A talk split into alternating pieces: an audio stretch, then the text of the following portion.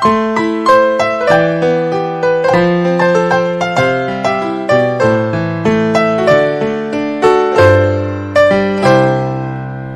Sicherheitsphilosophen mit Florian und Raphael. Lang, lang ist's her, aber hier ist die nächste Folge. Wir haben euch relativ lang warten lassen, was uns auch leid tut. Das war die vorgezogene Sommerpause oder die erste Sommerpause und jetzt geht's weiter mit den Sicherheitsphilosophen. Hallo. Herzlich willkommen. Ja, die Ja, tatsächlich. wollte Ähm, gerade mal nachgucken, wann wir die letzte hatten. Äh, knapp einen Monat, naja, ein bisschen was über einen Monat. Fünf Wochen ist es jetzt her, dass wir das letzte Mal aufgenommen haben, wenn ich es richtig sehe. das ist eine ganze lange Zeit. Ja, gut. Aber es ist auch viel passiert. Es ist so unglaublich viel passiert dazwischen. Ja, was, was, was wäre ein Podcast der Sicherheitsphilosophen, ohne es so viel passiert? äh, ja, tatsächlich ist das vielleicht der beste Hinweis, will ich jetzt nicht sagen, aber das beste äh, äh, Beispiel dafür, dass wir das halt nebenberuflich machen äh, und es durchaus einfach mal Situationen oder Tage oder auch Wochen gibt, wo wir Urlaub gibt. naja, wo wir Urlaub machen, wo wir vielleicht auch einfach nicht wirklich die Lust haben, weil Arbeit extrem anstrengend ist oder uns auf den Nerv geht und wo wir es einfach Wochen gibt, wo wir es halt auch einfach verpeilen, weil es halt nicht, äh, sag mal, nicht so die Priorität hat, vielleicht wie andere Sachen im Leben. Sei es der Haushalt, sei es die Arbeit, sei es äh, eine Corona-Impfung bekommen, damit man endlich äh, wieder im Leben. Aber äh, wir sind zurück quasi. Also wir waren nie We're weg, back. aber wir sind zurück. Im Herzen waren wir immer bei euch gewesen. Genau. Ich habe jetzt gerade mal in unseren Plan geguckt. Du hast keine Quickies eingetragen. Heißt das, du hast keine Quickies heute? Das ist, ich, es war, es ist tatsächlich wieder genau so ein Thema. Wir haben relativ spontan uns letzte Woche entschieden, dass wir das am heutigen Montag machen. Und ich sag mal, am Wochenende gab es so dieses ein oder andere Ereignis, ähm, was einfach dazu gebracht hat, dass ich nicht vorbereitet bin. Aber ich werde das spontan wie immer hier aus dem Hut zaubern. So zwei, drei Ideen habe ich, aber dafür das Hauptthema, was ich aus deinen Quickies rausgenommen habe, weil ich der Meinung bin, das sollten wir vielleicht heute etwas ausführlicher sprechen. Ach, siehst du, das war doch ein Quickie von mir. Das war ein Quickie von dir. gewesen. Okay, aber äh, finde ich gut. Dann können wir da gerne drüber reden. Dann würde ich einfach direkt in die Quickies einsteigen, weil ich habe ja Aber warte, warte, warte, warte, warte. Das wären die Quickies oder diese. Die News-Quickies. Also ich weiß jetzt nicht, wie es bei unseren Zuhörern ank ankommt, aber die News-Quickies war bei mir gerade hart übersteuert. Echt? Ja, ja, also richtig Soll ich übel. nochmal. Ja, das kann, das kann sein. Mein Mischpult sagt mir auch, dass, dass das etwas. Das war nicht gut. Ich, ich, das Problem ist bei mir, ich, ich schaue so, ich habe es mir eigentlich hingeschrieben, welche Stufen ich das äh, abspielen soll, aber da ich so schräg drauf gucke, verändert sich so ein bisschen die Perspektive. Ah, okay. Ähm, Ausreden. Alles ja, Ausreden. So, so wie immer. Oh, das war mein Telefon. Jetzt weiß ich, was ich vergessen habe zu leise zu machen. So, das Problem haben wir aber rum. Hast du etwa ein News-Quickie bekommen? Nee, nee, das nicht, aber. äh, ja, also ich hätte die, die Quickies überhaupt nicht angefangen ohne das Intro. Ähm, ich wollte nur sagen, dass wir quasi jetzt dazu übergehen. Fange ich mit meinem ersten äh, Quickie an. Also nachdem, also es geht um ein Schiff. Es geht um ein Schiff der äh, Briten. Und dieses Schiff, nicht das gleiche, aber dieses Schiff wurde 1913 schon mal äh, vom Stapel gelassen und 1915 äh, in Dienst gestellt. Es geht um die HMS Queen Elizabeth. Damals war das ein Schlachtschiff. Äh, werden wahrscheinlich relativ wenig Leute was mit anfangen können. Ähm, war aber, naja, soll man sagen, nicht die krasseste Bewaffnung, aber Schlachtschiffe waren so das Nonplusultra. Ähm, und die, das Vereinigte Königreich hat jetzt ein neues, eine neue HMS Queen Elizabeth vom Stapel gelassen und offiziell eingeweiht. Allerdings nicht mehr als Schlachtschiff, weil die Dinger sind einfach überholt, sondern großer Trommelwirbel. Warte, nee, ich habe nur Applaus. Äh, als, ich glaube, den ersten Flugzeugträger der äh, äh, Royal Navy. Äh, und zwar hat Okay. Großbritannien, ähm, also der, der fährt schon eine ganze Weile, soweit ich weiß. Der ist jetzt in der Erprobungsfahrt. Ähm, und ist aber jetzt, wenn ich es richtig verstanden, offiziell in Dienst gestellt worden. Ähm, geht um einen äh, ja, quasi britischen Flugzeugträger. Genau, der tritt jetzt seine Jungfahrt, Jungfahrenfahrt an äh, in äh, das Seegebiet vor China quasi. Ähm, das Ding war schweineteuer. Das hat insgesamt, warte, wo stand es? Äh, warte, warte, wo war es denn? Wo war es denn? Jetzt habe ich den Punkt verloren. Ach, da unten. Äh, 3 Milliarden Pfund gekostet. Das sind äh, roundabout 3,5 Milliarden Euro und ist damit der äh, modernste Flugzeugträger, äh, den es aktuell gibt. Also moderner als die ganzen Dinger, die die Amerikaner haben. Insgesamt soll es von diesen Flugzeugträgern zwei Stück geben. Also der eine ist jetzt fertiggestellt, die Queen Elizabeth. Ähm, und es soll dann noch ein, noch ein zweiter quasi gebaut werden. Ähm, oder ist gerade im Bau. Und der macht jetzt seine Jungfernfahrt zusammen mit einer ganzen äh, Hochseeflotte in das, ja, quasi in, in, in den Bereich asiatisches Meer. Was ein bisschen damit zusammenhängt, zumindest geht man im Artikel davon aus, ähm, dass man äh, damit so ein bisschen ja, militärische Stärke beweisen will, weil China gerade ähm, das ganze Seegebiet da rund vor seiner, vor seinem Festland äh, als chinesisches ja, Gewässer beansprucht, ist aber nach offiziellem oder nach internationalem Seerecht ist das halt nicht so. Da gilt immer nur ein, ein kleiner Küstenstreifen, ich glaube 35 Seemeilen, wenn ich mich nicht irre, ähm, als dem Land zugehörig. Und alles darüber ist halt internationales internationaler Bereich. Ähm, da gibt es wohl schon seit Jahren ähm, Spannungen, weil China das nicht anerkennen will und China das internationale Recht grundsätzlich wohl nicht anerkennt. Die USA sind da wohl auch immer vor Ort und jetzt hat man sich ähm, vorgenommen, quasi als Briten auch mal da vor Ort anzukommen. Was ich interessant war, äh, fand der Premier Boris Johnson ähm, sagte quasi mit der Fahrt nach ich sag mal, nach China, geht es halt auch darum, gewisse Werte darzustellen, ne? also Demokratie, Rechtsstaatlichkeit etc. Ähm, eines der Dinge, die wir natürlich tun werden, ist unseren Freunden in China zu zeigen, dass wir an das internationale Seerecht glauben und wir werden diesen Punkt auf zuversichtliche, aber nicht konfrontat konfrontative Weise bestätigen. Also ich weiß zwar nicht, wie jeder das sieht, aber wenn du da mit einer, mit einer Horde Kriegsschiffe auftauchst, wird das schon so ein bisschen konfrontativ bzw. provokativ bezeichnet, aber hey, ich bin kein Rüstungsexperte. Ähm, insofern gucken wir einfach mal. Ja, ich habe, äh, was interessant an dem ist, der hat so eine, ähm, so eine rampenartige äh, äh, äh Abflugschneise und was auch ganz besonders ist, oder nicht Abschnitt, sondern äh, Startbahn ähm, die quasi nach oben gebogen ist. Ähm, und was auch noch besonders ist, das Ding hat zwei Tower. Also normalerweise kennt man ja so aus den ganzen Filmen und so weiter, die Flugzeugträger haben halt ihre Fläche, wo die Flugzeuge starten, landen und dann haben sie halt so einen großen Turm und da wird alles drin gemacht. Und die Elizabeth hat jetzt zwei von den Dingern. Ähm, soweit ich weiß, hat sie den einen, womit quasi das Schiff gesteuert wird und das andere Ding ist dafür gedacht, dass es den Flugverkehr überwacht. Also die mhm. Briten sind jetzt so intelligent, dass sie einfach alles voneinander getrennt haben, weil sie wohl so unglaublich äh, intelligent sind, dass sie das auf einem Schiff nicht hinkriegen. Ja. Ist soweit ich weiß, ähm, der, äh, der zweite Flugzeugträger, der mit dieser Rampe quasi versehen ist. Es gab einen äh, russischen oder gibt einen russischen Flugzeugträger, der hat so ein Ding auch mit so einer Rampe. Aber fragt mich nicht, wie der Name ausgesprochen wird, ich kann es nur falsch beantworten. ja, wie gesagt, und nach dem, was ich gelesen hatte, soll es noch einen zweiten ähm, Flugzeugträger geben, der ist aber wohl aktuell noch im Bau. Oh.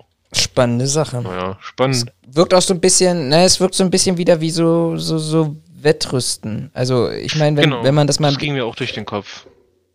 So im, im Kontext auch von, von der Verbalaggression, aber da werden wir nachher auch noch, also nicht nur der Verbalaggression, sondern ich habe gesehen, äh, du hast, du hast ja auch noch ein Thema mitgebracht, was ja auch letztendlich da reinpasst, ähm, wenn, wenn wir uns so ein bisschen die, die Themen anschauen, die momentan nicht nur weit weg, sondern auch auf dem europäischen Kontinent stattfinden. Ähm, wo, wo man ich würde es mal so bezeichnen, als in den Luftraum eingreift und massiv eingreift und unter falschen Tatsachen, um eben letztendlich auch unliebsame Personen daraus äh, zu holen, inklusive des, des deutlichen konservativen Rechtsruck, den wir in, in den Nachbarstaaten erleben. Wenn wir jetzt die Meldung jetzt irgendwie hören, dass Dänemark der NSA dabei äh, geholfen haben soll, ähm, deutsche Politiker abzuhören, dann ist das alles irgendwie, finde ich schon stark beängstigend im Kontext, dass wir eigentlich relativ froh waren, äh, irgendwie in den 90er Jahren dann doch den Kalten Krieg und den Eisernen Vorhang fallen zu lassen. Aber irgendwie scheint das jetzt, ähm, und, nicht zu vergessen, der Nahostkonflikt ähm, tatsächlich wieder in eine Gewaltspirale sich zu entwickeln, die, ähm, ja, die überhaupt nicht schön ist und wieder in, in Wettbewerb der Staaten untereinander geht. Äh, was ich so interessant fand, in dem Artikel stand auch drin, dass ähm, Großbritannien seine Außen- und Verteidigungspolitik wohl geändert hat und dass man sich jetzt äh, besonders nach Fernost wendet. Ähm, wohl, weil der wachsende Einfluss von China in der gesamten Indo- wir haben es geschrieben, indo-pazifischen Region gefällt ihnen wohl nicht und man möchte da jetzt wohl ein Zeichen für setzen. Ähm, davon abgesehen hat Großbrit oder rüstet Großbritannien sein gesamtes Militär derzeit wohl extrem auf. Wo sich mir die Frage stellt, äh, was wissen die, was ich nicht weiß? Oder will ich es überhaupt wissen? Also hm. halt immer mal ein bisschen sehr komisch, sage ich mal. Ähm, aber ja. Schwierig. Genau, ich gucke ja, ich mal, ob ich das andere finde, wie der andere heißen soll. Mach das mal parallel. Ich habe nämlich einen ganz kurzen eigentlich nur Quickie, der, der, den ich präsentieren möchte. Und zwar gibt es jetzt einen Branchenmindestlohn in der Luftsicherheitsbranche. Und zwar nach langen Auseinandersetzungen und ich glaube auch einem ja, schwierigen Jahr für die Luftsicherheit sowohl auf Arbeitgeber- als auch auf Arbeitnehmerseite. Äh, aufgrund von Corona hat man sich jetzt tatsächlich diese Woche, also äh, diese Woche, letzte Woche dazu geeinigt, in der letzten Maiwoche dazu geeinigt, dass man einen Branchenmindestlohn einführt, weil man festgestellt hat, dass, oh Wunder, ähm, bei nicht vorhandenen Mindestlöhnen auch ausländische Anbieter auf dem Markt äh, drängen und die natürlich, wie kann es anders sein, die Preise drastisch äh, unterbieten. Und ähm, damit hat man jetzt in der Vereinbarung vom BDLS, das ist so der BDSW für die Luftsicherheit, Verdi und dem DBB Beamten, Beamtenverbund dazu sich eingesetzt, dass der bereits existierende Tarifvertrag künftig für alle in- und ausländischen Arbeitgeber zwingend einzuhalten ist. Und wir haben dann praktisch äh, einen Mindestlohn, der bei 12,90 Euro bundesweit für einfache Servicedienstleistungen liegt und bis zu 17,73 Euro in Baden-Württemberg, Bayern und Berlin erstaunlicherweise. Also Baden-Württemberg, Bayern ähm, immer, ja, ich, ich sag mal, ähm, sowieso höhere Entlohnung, aber Berlin als Ostbundesland für die Entgeltgruppe 2, nämlich Sicherheitsdienstleistung gemäß Paragraph 8 und Paragraph 9 Luftsicherheitsgesetz mit für Mitarbeiter eben mit einer entsprechenden behördlichen Prüfung zur Liftsicherheitskontrollkraft. Das finde ich schon krass. Insofern, dass wir natürlich auch eine Nach-Corona-Zeit haben werden. Und ich glaube, der äh, Mindestlohn in Berlin für den klassischen Objektschutz, der liegt irgendwie noch immer knapp unter 11 Euro. Das heißt, die Branche, weil letztendlich tummeln sich an den Flughäfen dieselben Unternehmen, die auch letztendlich den klassischen Objektschutz bedienen, Securitas, Kötter, ähm, wer auch immer da, da zu finden ist. Und ähm, am Ende des Tages kannibalisieren die Unternehmen nicht nur sich selber, weil wenn ich die Wahl habe, ob ich für 11 oder für 17,73 Euro ähm, in Berlin arbeiten gehe, dann glaube ich, fällt die Entscheidung relativ einfach aus.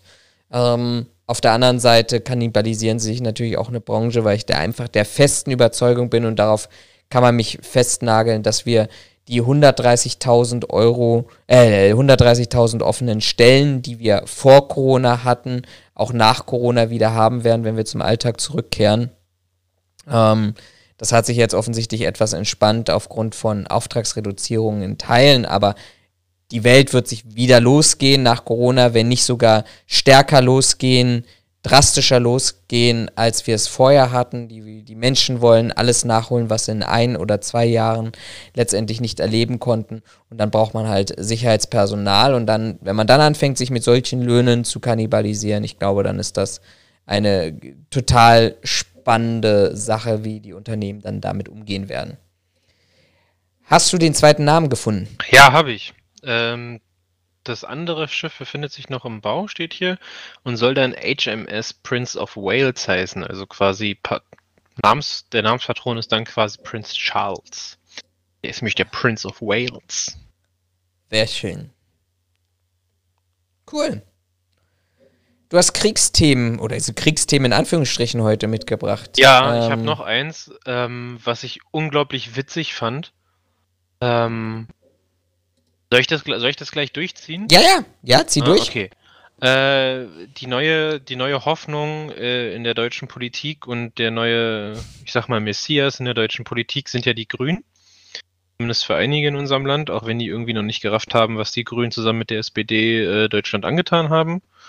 Ähm, unter anderem. Das ist was total Spannendes. Das, aber die, ja, die interessante, mach du erstmal, ich weiß, die, die, die interessante Sache daran ist ja, dass sich offensichtlich von den ganzen Kindern, die jetzt anfangen, die Grünen zu wählen und sagen, die Grünen sind unsere, sind unsere Hoffnung und unsere Zukunft, die sollten einfach mal in die Vergangenheit gucken, was die Grünen da alles schon verkackt haben. Wenn ich mich nicht ganz irre, sind die für das aktuelle äh, für die aktuelle Rentenreform und für die, für die, für das Rentensystem sind die, glaube ich, mitverantwortlich zusammen mit der SPD. Also die haben schon eine ganze Menge Scheiße gebaut. Aber okay, jeder muss seine eigenen ähm, Erfahrungen machen. Dann, dann will ich da mal ein, einhaken. Ich, ich sehe das, also ich, ich, ich gebe dir recht, ich sehe das aber auch noch mal aus einer anderen Perspektive. Ich sehe das eigentlich eher aus der. Oh, das ja, das ist das Problem, wenn man die Tür offen hat und die Feuerwehr vorne vorbeifährt. Also die Balkontür. Ähm.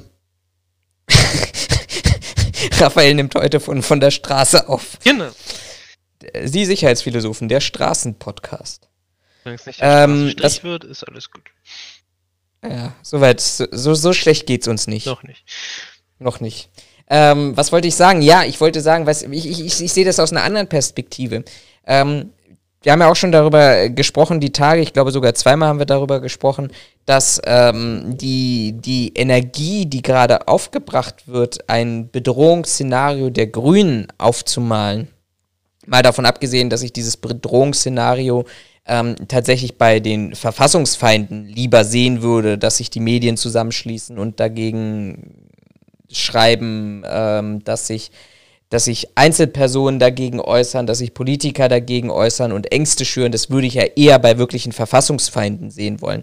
Was ich aber total witzig finde, ist, dass diese, diese Bedrohungsszenarien, die ja auch von den Parteien, von den großen Parteien gemalt werden, die CDU hat eine ganze Meme-Seite inzwischen aufgebaut, die nichts anderes als nur peinlich ist, Mehr, mehr kann man dazu nicht sagen alte weiße Männer haben irgendwie gesehen, dass man lustige Memes im Internet machen kann und haben das ganz, ganz schlecht kopiert mit eigenen Bildern. Aber unabhängig davon, dieses Bedrohungsszenario, das da aufgemalt wird, wo ich mir einfach denke, Leute, so wie du es auch sagst, guckt in die Vergangenheit oder guckt in die aktuelle Situation hinein.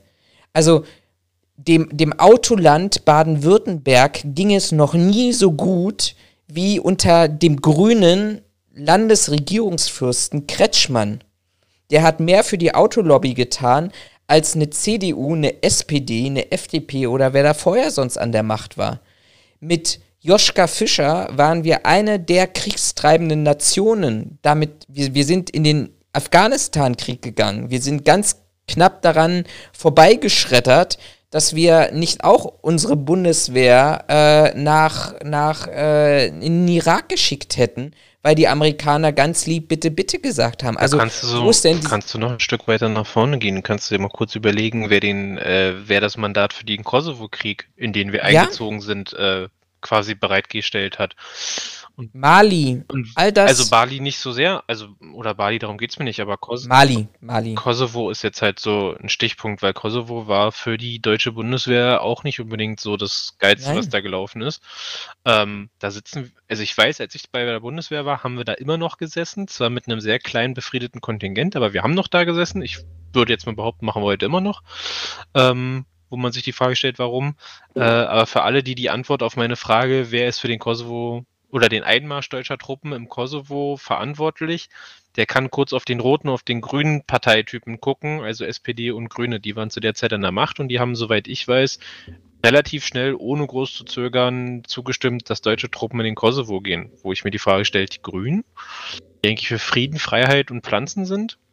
Spannend. Nicht gut. Ja, und, und de- deshalb sage ich ja, also dieses, dieses, du, du sagst das, du siehst, siehst es aus einer anderen Perspektive, die komplett legitim ist.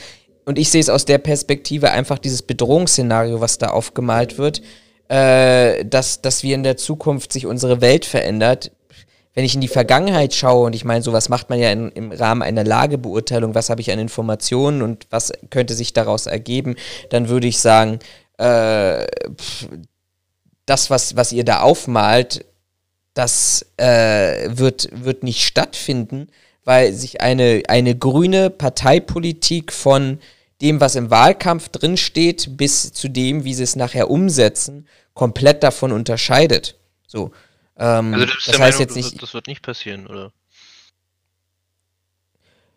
ich, ich glaube, dass diese, diese Horrorszenarien, die da aufgemalt werden und wo ja es, es gibt, es kann ich nochmal gucken, ob ich das raussuche, aber es gibt ja ungemein viele Fake News und ähm, ähm, Falschmeldungen dazu. Und als es klar wurde, dass es Annalena Baerbock gab, sind ja sofort noch in dem selben Abend gefakte äh, Pornobilder aufgetaucht und sowas. Also dieser Kampf, der ja immer damit legitimiert wird, zu sagen, ja, weil sie uns alles verbieten wollen, ähm, der, der, weiß ich nicht, der hat für mich keine Legitimation, wenn ich mir hier allein in Brandenburg umgucke.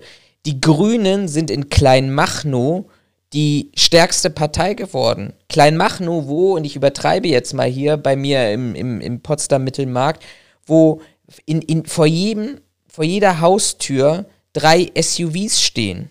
Vielleicht auch nur zwei, wenn die Ähm, Kinder noch nicht ja. das entsprechende Alter haben. wo man auf Eigen, ganz kurz, wo man auf Eigenheim setzt, wo man auf, äh, auf äh, ja, als auf, auf, auf eine eigentlich komplett kommerzialisierte ähm, Wirtschaft, Ernährung, Lebensumstände setzt, die wählen die Grünen. Warum? Weil sie die einzigen sind, die sich's leisten können hier in der Gegend. Ja, aber du darfst jetzt natürlich, in meinen Augen zumindest, du darfst nicht verwechseln kommunal zu äh, Bundespolitik. Also da fängt das Ganze schon an in meinen Augen. Ja, es kann, na, es kann in einer Kommune oder einem Landkreis Kleinmachnow super funktionieren, wenn man die Grünen wählt, aus den genannten Punkten. Wir haben aber erlebt, was passiert, wenn du die Grünen in eine Bundesregierung wählst. Und ich weiß nicht, wie du das siehst, aber die Scheiße, die da gelaufen ist, ich halte sie nicht für gut. Äh, man kann jetzt auch darüber diskutieren, ob Grün im Bund besser wird oder nicht. Da kann jeder seine eigene Meinung haben. Das ist Politik und am Ende darf sowieso jeder geheim wählen. Ähm, aber, also wir hatten eine grüne Bundesregierung über, lass mich lügen, ich glaube sechs oder acht Jahre, wenn ich mich nicht, ich glaube acht Jahre waren es. Acht Jahre? Ja, ich glaube, es waren acht Ich Jahre. würde jetzt auch mal behaupten, dass es zwei Legislaturperioden waren. Genau, und da Schröder ja quasi, also Schröder war ja der Bundeskanzler und die Bundesregierung bestand aus Grünen und aus SPD. So. Kann jeder selber nachlesen, was da alles Geiles gelaufen ist. Wie gesagt, ein Thema ist Kosovo-Krieg gewesen, wo ich mir die Frage stelle, die Grünen, interessant. Ähm, ein anderes Thema ist, habe ich nur gehört, habe ich selber nicht, habe ich die, habe ich noch nicht nachgelesen, ist also nicht verifiziert. Ähm, aber was ich gehört habe, die Grünen haben zum Beispiel gerade für Berlin den Vorschlag, dass sie Berlin zu einer autofreien Stadt machen wollen. Gut, will die SPD auch machen, weil die Idioten sind, aber auch anderes Thema. Äh, aber die Grünen haben wohl einen Vorschlag eingereicht, dass man äh, selbst Berlinern, also Leute, die hier wohnen, ähm, das Befahren der Stadt mit dem Auto nur noch sechsmal pro äh, Monat war es, glaube ich, für den Eigenbedarf erlauben soll. Wo ich mir die Frage stelle, ja klar, Leute, äh, fahre ich ab sofort um Berlin rumrum oder was, wenn ich durch die Stadt muss. Äh, Pendler sind da, sind davon, sollen davon nicht ausgenommen sein, nach, das, nach dem, was man mir gesagt hat. Ob das jetzt so kommt oder nicht, keine Ahnung. Von mir aus sollen sie auch das, äh, das, das, äh, äh, das Verbot oder das, das Gebot, dass du Richtgeschwindigkeit bei uns fahren kannst, von mir aus sollen sie das kippen und 130 draus machen. Da habe ich keinen, grundsätzlich eigentlich kein, kein, kein Problem mit. Äh, aber diese ganzen Sachen, gerade um das mal, um bei Berlin zu bleiben, diese ganzen Sachen, wir machen alle Straßen 30, womit Prenzlauer Berg auf Hauptstraßen jetzt auch angefangen hat. Äh, wir machen alle Hauptstraßen 30, äh, wir müssen alle Autos aus den Städten verbannen und nur noch Fahrrad fahren. Ja, das kannst du in so einer kleinen Stadt wie, weiß ich nicht, Buxtehude machen. Aber in einer Stadt wie Berlin funktioniert sowas nicht. Und da aus ganz klaren Gründen. Ich brauche mit dem Auto vom einem Ende und ich bin privat nun mal leider darauf angewiesen, am Wochenende quer durch die Stadt zu fahren. Brauche ich, wenn ich durch die Stadt fahre, im günstigsten Fall 45 bis 50 Minuten. Und du glaubst nicht, dass ich diese Strecke mit den äh, äh, mit dem Fahrrad fahren werde, weil dann kann ich zwischendurch noch irgendwo mir ein Hotelzimmer nehmen und übernachten. So.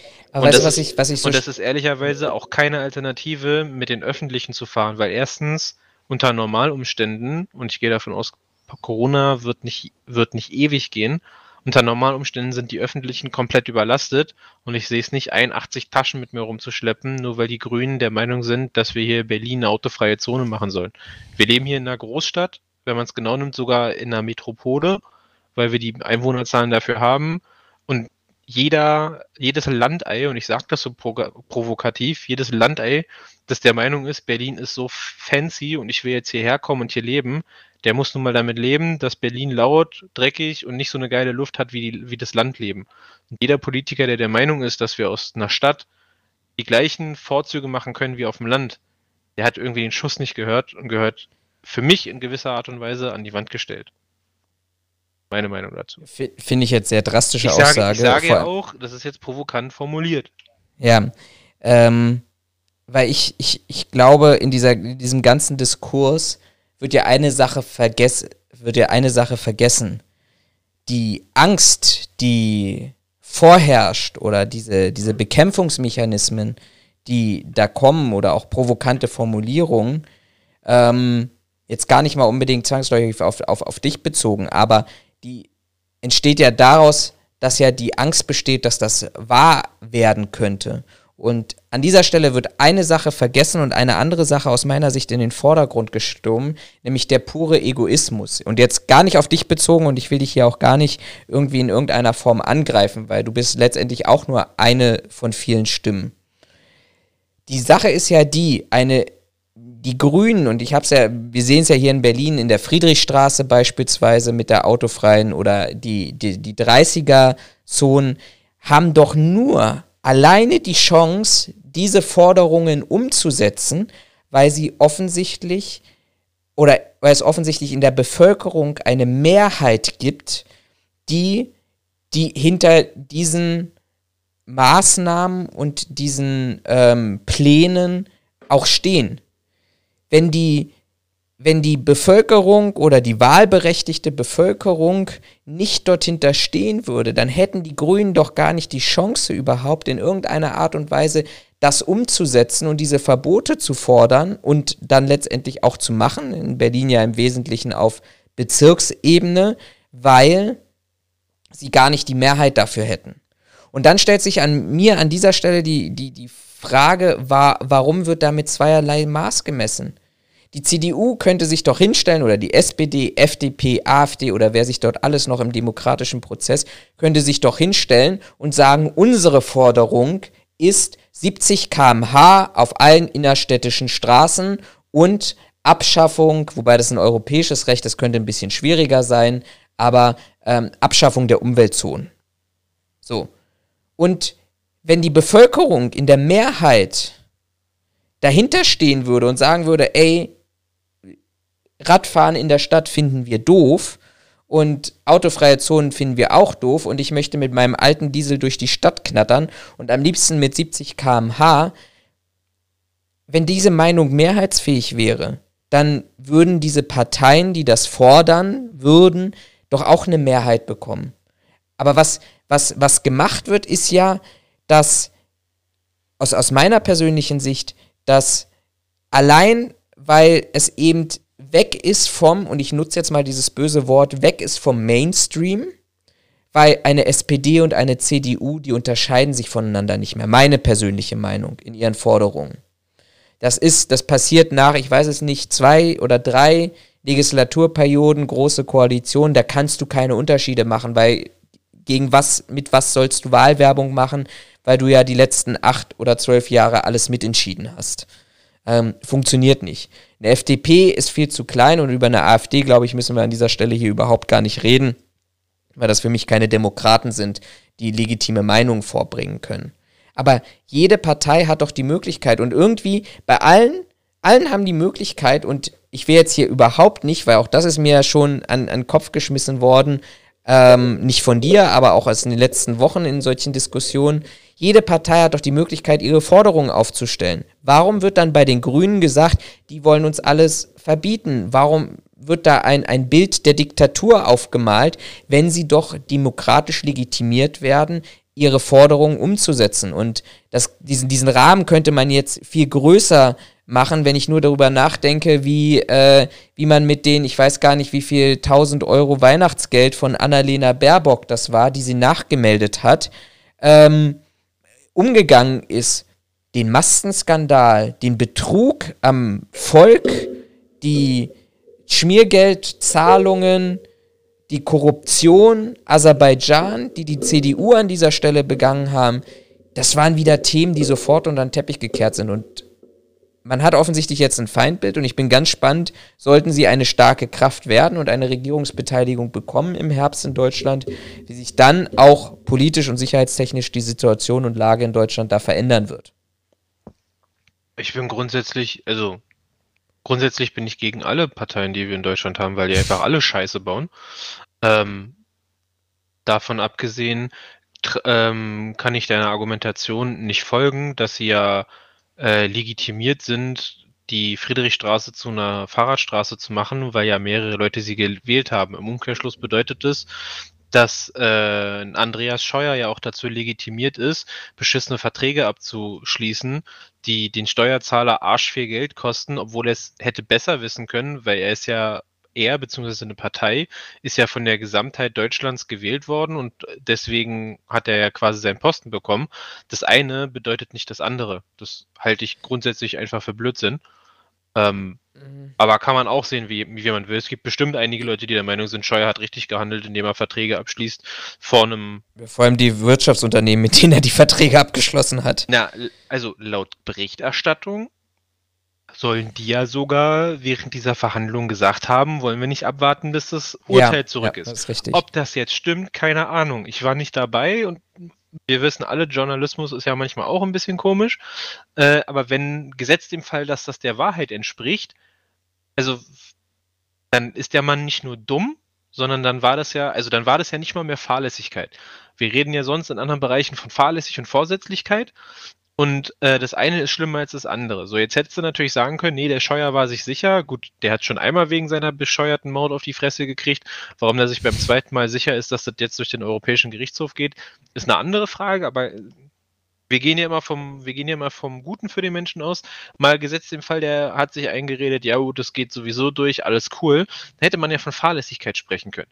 Aber wenn selbst die Unternehmen, mit denen er die Verträge macht, gesetzt im Fall ist es wahr, sie ihn darauf hinweisen, dass man doch vielleicht mal die europäische äh, Rechtsprechung abwarten sollte, weil das ein Problem werden könnte und weil die das vielleicht sogar anders sehen als der Minister.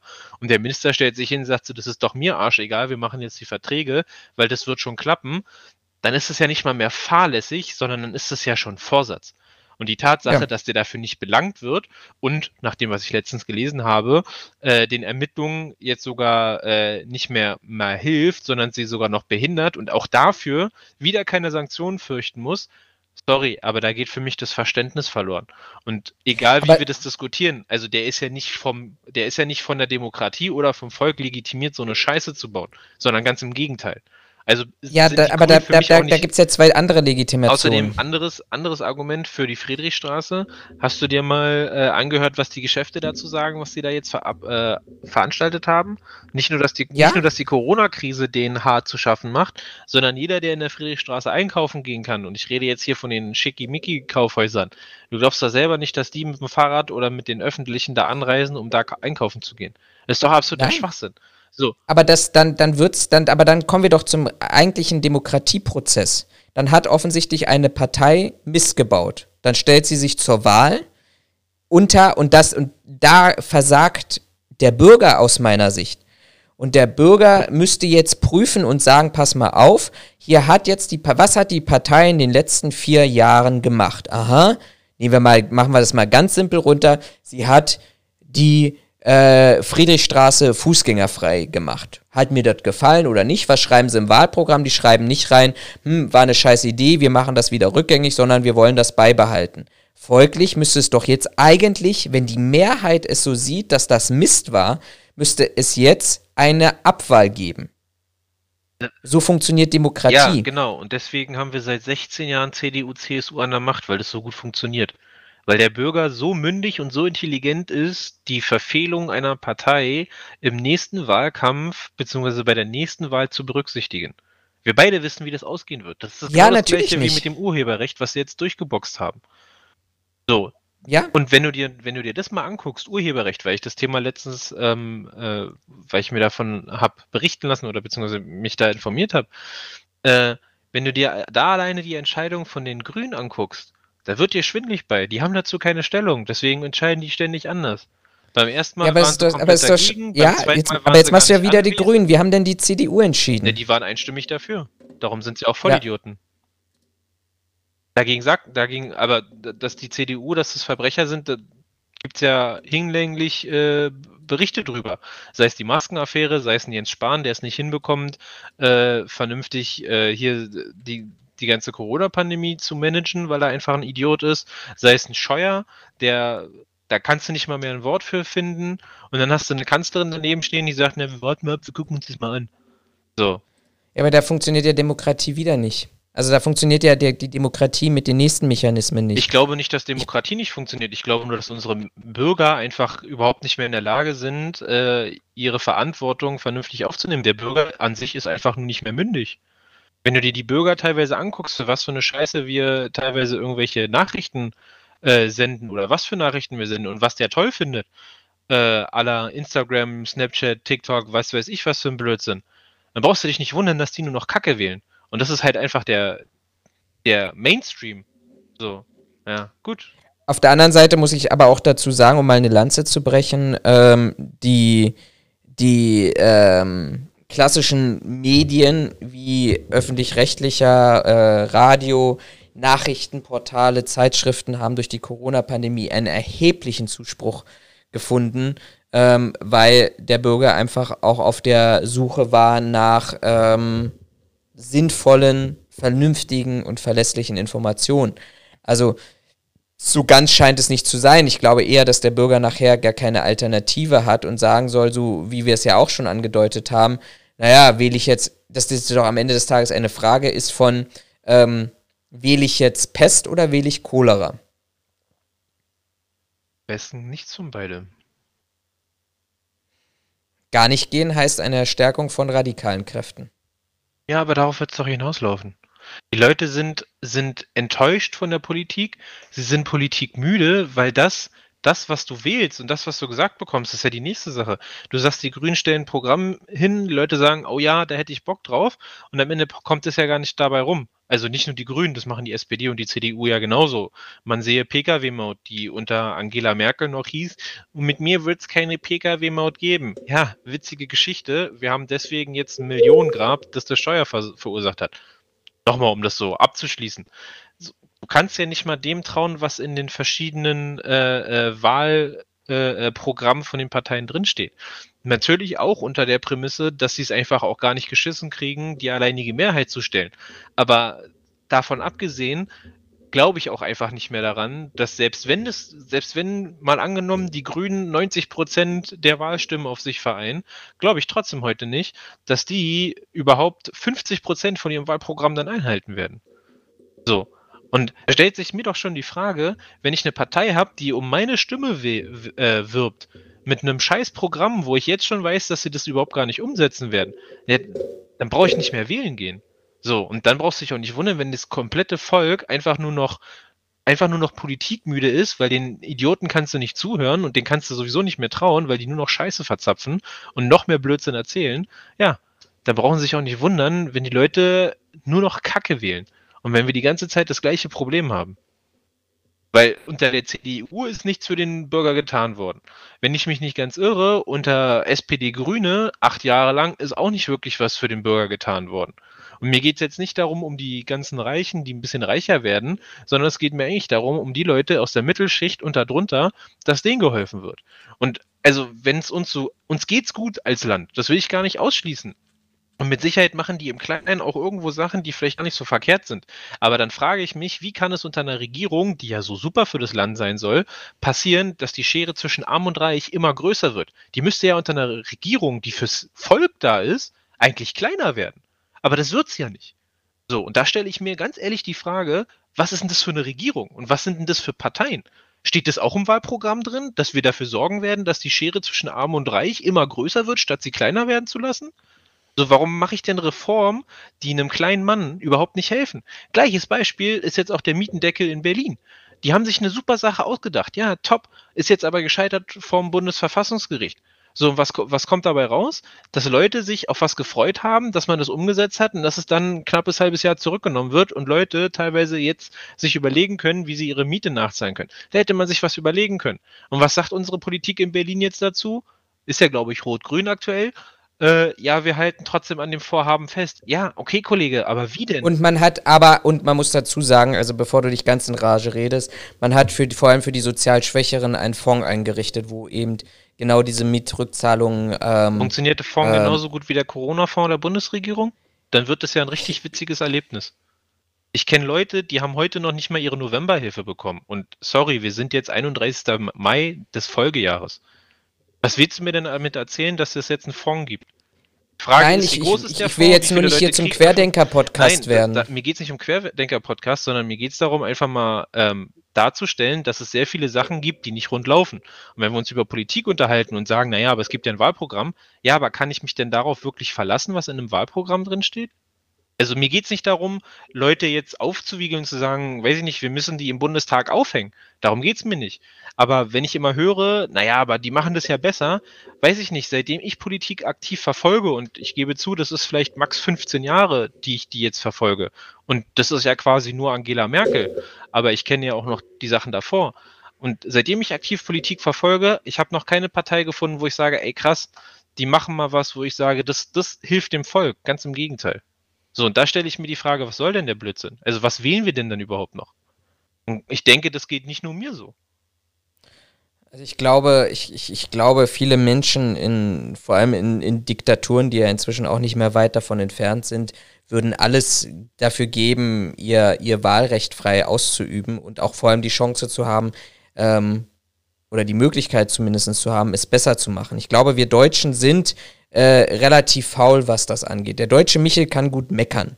Der kann gut erzählen, dass alles schlecht ist und dass ihm keiner hilft und vergisst dann aber auch beispielsweise unter anderem im, im, äh, im Grundgesetz den Abschnitt, dass jeder eine Partei, also ich, ich sage es jetzt mal pauschal und, und sicherlich nicht rechtlich korrekt, aber dass jeder die Möglichkeit hat, eine Partei zu gründen, sich am politischen Diskurs äh, beteiligen kann ähm, dass er in die Lokalpolitik geht. Ich habe neulich eine Studie gesehen, Lokalpolitik kriegt keine kriegt keine Nachwuchskräfte, weil sich kaum einer noch mehr dafür interessiert. Und unter anderem gibt es auch noch diverse andere Probleme wie Übergriffe, Angriffe auf, auf äh, Bürgermeister, äh, Stadträte etc. Aber vom Prinzip her ähm, auch unter anderem aufgrund der Thematik, dass es, dass es keine Nachwuchskräfte gibt, weil sich keiner mehr für die Politik interessiert. Wenn wenn ich mit jemandem sprechen würde, der mir sagen würde, pass auf, Florian, ich habe jetzt echt 20 Jahre, habe ich mich regional entschieden in meinem Bezirk äh, mich beteiligt, dann habe ich das äh, auf, auf Berlin-Ebene gemacht. Ich bin durch, ich bin frustriert. Ändern, verändern geht sowieso nicht. Ähm, dann würde ich sagen, alles klar, dem nehme ich das ab. So. Aber wer, wer einfach sagt, ja, weil meine Interessen nicht vertreten werden, deshalb beteilige ich mich nicht mehr an der Politik. Ja, ich glaube, so funktioniert Politik nicht. Ähm, Politik kann, wir sind, wir sind 88 Millionen Bürger in Deutschland, ähm, plus X. Eine Politik kann nicht deine Erwartungen erfüllen. Und Politik kann nicht ähm, ohne, ohne, und das soll auch gar nicht jetzt in die Legitimation gehen von dem, was politisch passiert. Da bin ich, ich bin zu 100% parteilos und stehe von den gleichen Problemen, so die, die auch du und sicherlich viele andere hast. Ähm, die Fragestellung, was, was, was werde ich im Herbst wählen, aber am Ende des Tages werde ich wählen gehen, weil ich weiß, dass auf der Welt Menschen dafür sterben, dass sie, dass sie wählen können und, und diese Chance zu, zu verschenken für etwas, ähm, wo wir ein ganz, ganz großes Glück in Deutschland haben, das äh, frei und demokratisch auszuüben, ähm, ist, sollte, sollte man nicht, nicht so leichtsinnig damit umgehen. Und ähm, wenn ich irgendwie an den Punkt komme und zu sagen, ich bin, ich fühle mich null repräsentiert von der aktuellen Politik, ähm, dann muss ich es letztendlich so machen, und das ist wahrscheinlich der, der, der einzige demokratische Diskurs, der momentan in der Verschwörer-Erzähler-Szene passiert, indem ich eine Partei gründe. So, das kann man gut finden, das kann man schlecht finden, aber die Partei, die Basis, ist ja aus dieser Bewegung heraus entstanden, weil man eben äh, aus, aus dieser Szene, aus dieser Querdenkerbewegung äh, gesagt hat, wir fühlen uns von niemandem repräsentiert und das kann man jetzt gut finden, das kann man auch scheiße finden, aber das ist nun mal ein demokratischer, legitimer Prozess und wenn wenn, wenn die äh, über die 5%-Hürde bei der Bundestagswahl stoßen, dann kann man, und das hat man aus meiner Sicht damals genauso falsch gemacht mit der AfD, dann kann man die auch scheiße finden und das sollte man auch scheiße finden. Aber sie ist zu diesem Zeitpunkt demokratisch legitimiert und gewählt worden. Und wenn in, in Sachsen-Anhalt, glaube ich, ist es jetzt bei der kommenden Landtagswahl die AfD die stärkste Kraft wird, dann heißt das am Ende des Tages, dass offensichtlich die Einwohner von Sachsen-Anhalt nicht mitbekommen haben, was in den letzten Jahren passiert ist und dass diese Partei durchsetzt ist von Faschisten und Rechtsextremisten. Aber dann ist das auch ein politischer Diskurs, mit dem man erstmal umgehen muss. Ähm, und dieses, dieses ganze Kämpfen hart kämpfen, ähm, finde ich, ist ähm, etwas, was, wo man selber relativ schnell in eine Situation kommt, wo man das, was man eigentlich bekämpft, aus, weil man es als nicht verfassungsgemäß und nicht äh, demokratisch betrachtet, selber ganz schnell in eine Situation kommen kann, wo man selber in die Rolle eintritt und ich weiß nicht, ob, ob das das Richtige ist, wenn man dann zumindest für sich benommen auf der guten Seite steht. Aber unabhängig davon, jetzt haben wir ganz lange diskutiert und gesprochen und wir haben auch gar nicht über den Inhalt deines Quickies gesprochen. An der Stelle eine kurze Korrektur. Ich weiß nicht, wo du die Zahl her hast, aber Deutschland hat keine 88 Millionen Einwohner. 80. Waren es 80? 83. 83. Also plus X. Laut Wikipedia stand 30. September 2020 83 Millionen 190.556, wenn man es genau wissen will. Sehr gut. Vielen Dank für diesen Einschub. Gerne. Ja, kommen wir zum eigentlichen Thema zurück, nämlich unsere tolle grüne Partei, wie wir ja gerade diskutiert haben. Ähm, also nicht die grüne Partei, sondern der Herr Habeck war wohl auf einer mehrtägigen Reise in der Ukraine ähm, und hat dann in einem Interview, bin ich der Meinung, äh, davon gesprochen, äh, dass er offen dafür wäre, dass man Defensivwaffen an die Ukraine liefern würde. Jetzt wird sich der eine oder andere die Frage stellen, ja okay, und wo ist jetzt gerade das Problem? Problem ist es eigentlich nicht. Ähm, eigentlich ist eher das Problem an der Sache, dass ähm, die EU als auch Deutschland ähm, darüber im Konsens liegen, dass man ähm, keine, ich bin der Meinung auch Defensivwaffen in Kriegs- oder Krisengebiete liefert oder halt an Autokraten. Und Ukraine gilt aktuell als, ich glaube, Krisengebiet, nicht mal Kriegsgebiet, auch wenn sie das hier so schreiben. Ähm, zumal auch die, ähm, die Partei der Bündnis 90 der Grünen ähm, davon schreiben, also in ihrem Programm davon schreiben, dass ähm, sie quasi gegen die Verbreitung von, von Waffen sind. Ähm, es wird hier zitiert mit, wir machen uns stark für die zivile Krisenprävention und wollen mit einer restriktiven Ausfuhrkontrolle europäische Rüstungsexporte in Kriegs- und Krisengebiete sowie an Autokraten beenden. Jetzt geht man hier natürlich darauf ein, dass die Ukraine ein Krisen- oder Kriegsgebiet ist, beziehungsweise sie schreiben hier sogar ohne Zweifel ein Kriegs- und Krisengebiet. Weiß ich jetzt nicht, ob es beides ist. Und der Herr Habeck hat dazu wohl in diesem Interview, wenn ich es richtig gesehen habe, gesagt, na, Waffen zur Verteidigung, zur Selbstverteidigung kann man meiner Ansicht nach Defensivwaffen der Ukraine schwer verwehren. Jetzt bin ich, also ich bin kein Experte auf dem Gebiet. Ich habe mal gerade versucht, das noch rauszufinden, weil das ist das, was mir heute noch verloren gegangen ist. So eine richtige, vernünftige Definition, was eine Defensivwaffe ist, habe ich nicht gefunden, nur eine Schutzwaffe. Und das ist auch wieder laut Wikipedia eine passive Waffe, äh, bezeichnet ein, äh, diejenigen Teile der Ausrüstung einer Person, die nicht zum Angriff, sondern zum Schutz des Trägers gegen Waffenanwendung bestimmt sind. Beispiel davon, was das jetzt aber genau sein soll, habe ich nicht gefunden. Das Einzige, worauf hier geschichtlich verwiesen wird, ist, dass das früher Schilde, Helme und Rüstungen waren. Durch die Einführung von Schusswaffen wurden angepasste Schutz, Schutzwaffen wie Stahlhelme und beschusshemmende Westen entwickelt. Sonderfahrzeuge und andere gepanzerte Fahrzeuge. Ja, weiß ich nicht, ob ich damit wirklich zufrieden bin. Weiß nicht, kennst du irgendeine Definition von Schutzwaffen oder Defensivwaffen? Ich hätte jetzt mal ganz kurz äh, relativ schnell daran gedacht, dass das, äh, ja, Wikipedia, eine Boden-Luftrakete, typische Vertreter einer Defensivwaffe. Hm. Ich habe jetzt nur gerade das, warum hast du denn äh, da, eine, hast du, warum hast du denn da jetzt, warum hast du denn, da, wo hast du das denn jetzt gefunden? Unter dem Eintrag Waffe also ich habe jetzt Defensivwaffen und Definition bei Google eingegeben und da sagt er mir, beispielsweise sind Boden-Boden-Raketen typische Offensivwaffen, da diese nicht oder nur sehr bedingt zu Verteidigungsgefechten einsetzen lassen. Eine Boden-Luft-Rakete hingegen ist der typische Vertreter einer Defensivwaffe. Aha. Okay. Also wahrscheinlich alles das, was zur Abwehr von ja, Angriffen geeignet ist. Scheiße. Also ich weiß nicht, ob ich mich dir, ob ich mich dem an, ob ich mich der annehmen will, diese Definition, aber gut. Aber warte, es gibt noch einen ergänzenden Satz. Letz, letztlich werden die Begriffe Offensiv- und Defensivwaffen über die angewandte Taktik und über deren Einsatzort definiert. Ja, also eben. von daher ist es auch wieder das offen. Das ist ja genauso, als wenn du ein Messer in der Hand hast und irgendjemand sagt, naja, sie können damit jemand umbringen. Ja, klar kann ich das, aber also Messer. Ich kann mich auch verteidigen. Ja, also zumal das. Ähm, aber ich habe mir ging das schon öfter und auch für meine Präsentation, ich weiß nicht, in der Schule ging mir das mal durch den Kopf. Da ging es mich auch darum, ja, was ist denn für, also in meiner Präsentation ging es eigentlich um ein anderes Thema, ob Kampfsportler grundsätzlich aggressiver sind als Nicht-Kampfsportler. Ähm, aber im Endeffekt ist es halt immer eine Sichtweise darauf. Also ein Messer ist für mich per se keine Waffe. Ein, ein Messer ist für mich grundsätzlich immer ein Werkzeug. Ne, weil ich will damit was schneiden, ich will damit was öffnen, ich will damit etwas zerteilen in der Regel nicht menschliches Fleisch oder Gewebe.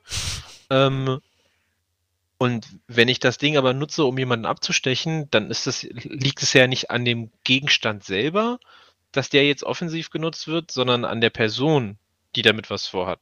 Deswegen finde ich das, also der Witz an der Sache ist, in der, es, es gibt sogenannte PDWs im, in, in, als Waffenart. Das ist eine sogenannte Personal De Defense Weapon, die zumindest bei der, bei der Bundeswehr bin ich der Meinung, fällt die MP7 als kleines, kompaktes, naja, Sturmgewehr ist es nicht, aber äh, äh, äh, wie sagt man dann bei uns, Maschinenpistole, ähm, fällt die quasi unter die persönliche Schutzwaffe oder Verteidigungswaffe.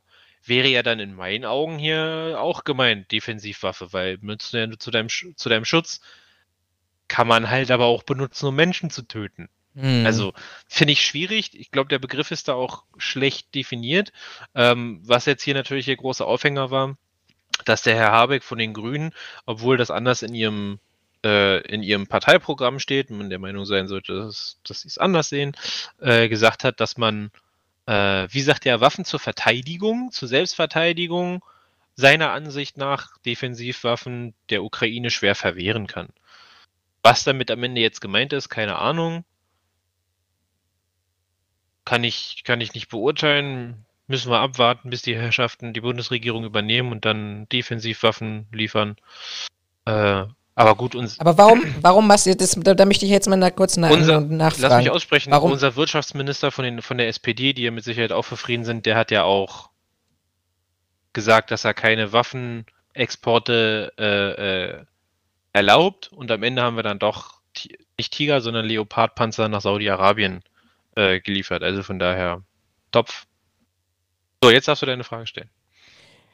Warum? Ich, denn, denn, der, der, der, bin ich jetzt gerade aus, aus der Emotionalität raus. Ähm, andere Frage, die, ich, die mir vorneweg schon auf der Zunge lag, wenn das irgendein nicht relevanter Abgeordnete aus irgendeinem anderen Bereich gewesen wäre, meinst du, das wäre auch ein Spiegelartikel wert gewesen? Weiß ich, also wenn, nicht. wenn jetzt irgendein Abgeordneter der SPD, die sich ja wahrscheinlich genauso in ihren Wahlprogrammen positioniert hat, wie du es ja auch gerade eben gesagt hast, zur Lieferung von Kriegswaffen. Ähm, ich glaube, ich bin sogar der Meinung, weil da gibt es eine ganz spannende Folge von Thilo Jung, äh, Jung und Naiv dazu, ähm, dass die Zahlen, ich sag mal, nicht ganz ordentlich ausgewiesen werden und dass wir, glaube ich, glaube ich, sogar mit der jetzigen Bundesregierung deutlich mehr Waffenexporte haben, als wir es jemals zuvor gehabt haben. Aber das wäre jetzt gerade an dieser Stelle Spekulation, aber ich meine mich in diese Richtung ähm, daran erinnern zu können. Ähm, ich glaube, auch hier sehen wir wieder die Situation, da sagt jemand etwas und er hat es ja auch, du hast, du hast, ihn ja auch zitiert aus diesem Beitrag heraus und clustert das als seine eigene persönliche Meinung. Und sagt, also meine persönliche Meinung ist ähm, dieses und jenes. Und da wird halt ein Spiegelartikel draus gemacht. Ich Ja, aber also als, Gün äh, als- Gabriel, Sigmund Gabriel, als Wirtschaftsminister, war er, doch war Wirtschaftsministerium? Oder war es Außenministerium, ich weiß es gerade nicht, äh, als, als der gesagt hat, na wir liefern aber keine Waffen an, nach Saudi-Arabien und schlussendlich ist es doch über seinen Tisch gegangen und wir haben es doch gemacht, gab es auch mehr als einen Artikel drüber. Also wo, worüber Genau, aber das war, uns das war, da war er als Minister unterwegs. Da war er als, als, als, als Mitglied der Bundesregierung über, unterwegs. Das macht jetzt besser als jemand, der wär- zur Bundesregierung werden will und sowas sagt? ja, Habeck wird nicht zur Bundesregierung. Nein, aber Das wenn ist, er das ist eine Privatperson. Äh, Das ist nein, so, wie wenn du einen SPD-Wähler wenn fragen wenn der, würdest. Wenn der, nicht, der ist doch nicht privat nach- in die Ukraine gereist und hat dann privat gesagt, ach, eigentlich könnten wir euch auch Waffen liefern. Das ist seine Meinung. Ja, aber wenn du eine Person, also da gibt es ja auch Gerichtsverfahren drüber, dass Personen des öffentlichen Lebens sich nicht verhalten können wie eine Privatperson, weil sie Personen des öffentlichen Lebens sind. Das ist richtig, So. aber sie haben ja trotzdem eine private Meinung. Ja, aber die kann ich.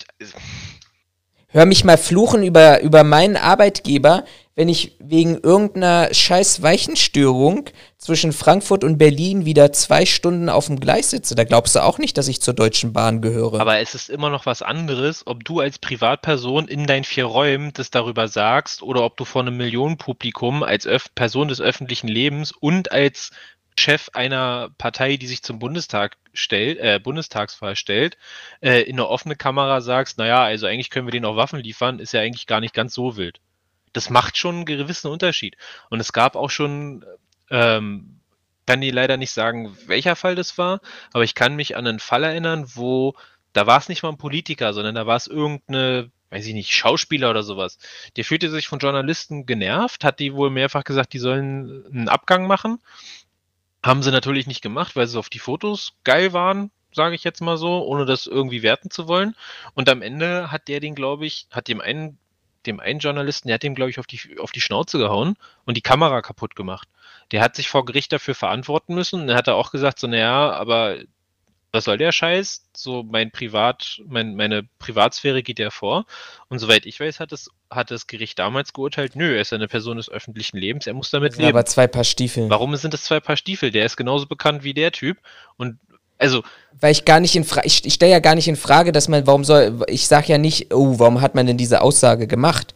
Sondern was ich sage ist, dass ich der festen Überzeugung bin, dass man diese Aussage deshalb so einer Bedeutung zusetzt, weil das wieder ein Argument ist und siehe unsere Diskussion, was wir gestern Abend auch hatten, wo wir uns gemeinsam drüber lustig gemacht haben, aus, aus äh, der, der, um, um, um gegen die Grünen zu wettern. Ja, der Habeck hat gesagt, schickt Defensivwaffen dazu, dahin. Andere sagen nein, die wieder anderen haben das schon längst gemacht. Ja, aber das, so. was wir gestern Abend diskutiert haben, ist deutlich eine andere Qualität. Und da gebe ich dir auch recht, dass das einfach Schwachsinn ist, was, also über den Artikel, über den wir ja geredet haben. Hier ist es aber einfach mal ein politisches Statement und klar, die machen Eine, ja. im Wahlkampf werden die sich auch Sachen aus den Fingern saugen, wo du sagst, da schreit kein, äh, kein Hahn nach. Ich finde, das hat ja aber schon wieder eine ganz andere Kragenweite. Und ich also ich mag dir recht geben, dass es definitiv auch Artikel geben wird, wo es nur darum geht, den Grünen zu schaden, damit sie bei der nächsten, beim nächsten Wahlkampf abstinken.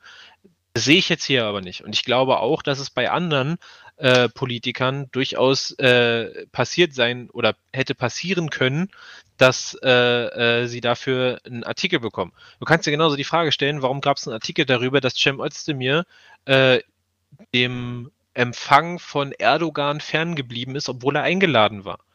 Beziehungsweise ich glaube, er ist nicht mal ferngeblieben. Er hat gesagt, er bleibt fern, aber er ist dann doch hingegangen. Ich bin es mir nicht mehr ganz sicher. Stelle ich mir auch die Frage, wen interessiert das? Interessiert keine Sau. So. Aber haben wir trotzdem Artikel drüber geschrieben. Hat auch keinen gestört. Hat den Grünen auch nicht geschadet, weil momentan sind sie ja ein krasser Favorit auf die Bundestagswahl. Scheint sich ja keiner mehr dran zu erinnern. Deswegen auch hier wieder die Frage, wenn wir in vier Monaten wählen, wer sagt mir, dass das noch irgendwer im Hinterkopf hat? Also insofern. Ja, so also hat ja bei, also, hat ja bei der SPD, also bei der SPD war es ja auch nicht dafür ausschlaggebend, dass Sieger Gabriel Panzer nach Saudi-Arabien geliefert hat, dass die äh, dann nicht mehr in der Bundestagswahl waren, sondern das ist ein strukturelles Problem innerhalb der SPD. Aber. Ja, also. Ich glaube, da kommen wir auch gar nicht zusammen und das ist ja auch gar nicht schlimm. Ich, äh, ich finde nur die, diese Aufregung, die wir an dieser Stelle haben, äh, das würde jetzt klingen, als, als hätte Habeck gesagt, schickt dem islamischen Staat äh, Defensivwaffen. Die Ukraine ist doch, ich, ich fasse es sehr kurz, diesen Konflikt zusammen, aber die Ukraine ist doch nur deshalb an der Situation, wo sie jetzt sind, weil wir als EU gesagt haben, diesen als nächsten potenziellen Mitgliedstaat gesehen haben. Ähm, wo wir gesagt haben, die Ukraine soll beitreten. Ich, ich, ich selber war 2000 13 noch in der Ukraine gewesen, als, kann man sagen, in Anführungsstrichen Propagandist eines europäischen Projektes zur Näherbringung der, der ukrainischen Sicherheit und der deutschen Sicherheit. So, also wir waren, die waren Europa nie so weit gewesen. Und wenn man sagt, eben ein Staat, der möglicherweise auch durch die Krim-Krise ist und komplettes Handlungsversagen der NATO sowie äh, der Europäischen Union in diesem Kontext, ähm, der, der wohl am nächsten von, ah. von, von allen Ländern war, ähm, dem zu sagen, äh, jetzt du, dem, dem liefern wir Waffen oder kriegen wir einen Aufschrau, ich weiß es nicht. Aber vielleicht langweilen wir unsere Zuhörer auch gerade, weil ähm, die werden sicherlich auch ihre Meinung haben. Schreibt das doch einfach mal in die Kommentare, um es an dieser Stelle einfach mal zu droppen. Tatsächlich glaube ich, dass die am meisten Spaß darüber haben, wenn wir uns äh, so in den Haaren haben, weil wir nicht der gleichen Meinung sind. Aber das ist äh, lediglich meine Vermutung. Aber das ist auch Diskurs. Ich meine, das gehört dazu. Und ich glaube, wir streiten, also nicht nur wir beide, äh, sondern wir streiten in dieser Gesellschaft, glaube ich, sowieso viel zu wenig. Wenn das sachlich ist. Naja, gut, du kannst. Ich würde sagen. Im Endeffekt, du kannst ja quasi nicht mehr. Weil, also wir sehen es ja, würde ich jetzt einfach, würde ich jetzt von meiner Seite aus auch einfach behaupten, wir sehen es ja schon an uns beiden. Ich kann ja keinen Artikel gegen die Grünen ins Feld führen, weil du sagst, ja, das ist ja Propaganda, damit die Grünen die Wahl nicht gewinnen. So. Das halt, nein, nein, nein, nein, das interpretierst du jetzt da rein. Nee, das war jetzt, das war jetzt long story short, war das. Weil, Nein. Natürlich. Du hast davor schon gesagt, na, wir stürzen uns alle gerade so auf die Grünen und wir haben so viel genau. Energie darauf, die Grünen runterzumachen. Dann bringe ich einen Artikel gegen die Grünen und sagst, ja, siehst du, da haben wir noch mehr Energie dagegen, dass wir die Grünen runtermachen. Also, ja, aber das ist ja, das ist ja, das ist ja sachlich begründet, Nein, was meine nicht. Position an dieser Deine Stelle ist. Eine sachliche Begründung äh, basiert darauf, dass du vermutest, dass bei anderen Politikern in einer vergleichbaren Situation kein Artikel darüber geschrieben worden wäre. Das ist aber keine sachliche Begründung, das ist eine These. Weil die könnte man widerlegen. Okay. Außer du bringst mir jetzt ein Beispiel, äh, ein nachvollziehbares Beispiel, dass es bei einem Politiker in vergleichbarer Position äh, bei einer ähnlichen Aussage oder einem ähnlichen, von mir aus auch einer anderen ähnlichen Situation nicht zu so einem Artikel gekommen ist. Dann stimme ich dir zu, aber bis dahin ist es eine These deinerseits und es ist kein Fakt. Womit wir wieder bei Querdenkern okay. werden. Gut. Äh, DHL-Erpresser. DHL-Erpresser? Spannendes Thema. Ist äh, tatsächlich, hat sich äh, vergangene Woche gestellt, ähm, nachdem er ihm zehn Erpressungen zur Last gelegt waren. Und ihr erinnert euch vielleicht, Weihnachtsmarkt 2017 vor der Apotheke bei mir hier um die Ecke auf dem Potsdamer Weihnachtsmarkt. Eine Spreng, ein Sprengsatz, ich glaube, das war sogar der erste Fall des Sprengsatzes, der tatsächlich vor einer Apotheke auf dem Weihnachtsmarkt festgestellt wurde.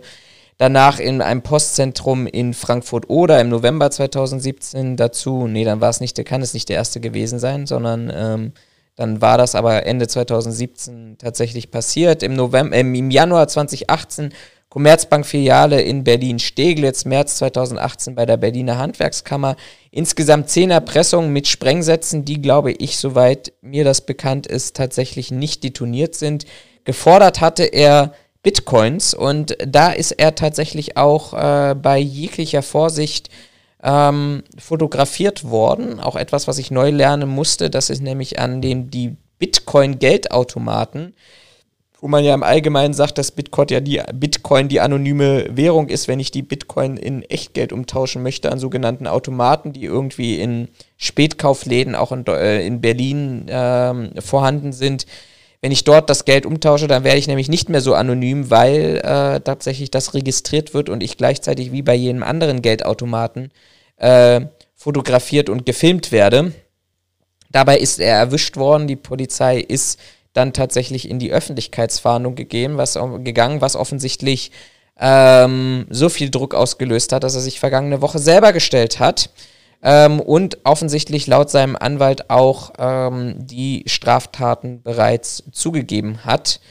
Ähm, weitere Details wollte die Polizei nicht mitgeben. Die, der Presse sind offensichtlich Informationen zugesteckt worden, dass es hier sich um eine Person aus Weißrussland, wenn ich das richtig äh, in Erinnerung habe, handelt, die zwar Polizei bekannt ist, aber ähm, nicht vorbestraft ist. Das heißt also, offensichtlich ist die Polizei schon mal oder hat die Polizei ihn schon mal als Beschuldigten geführt im Rahmen einer Anzeige.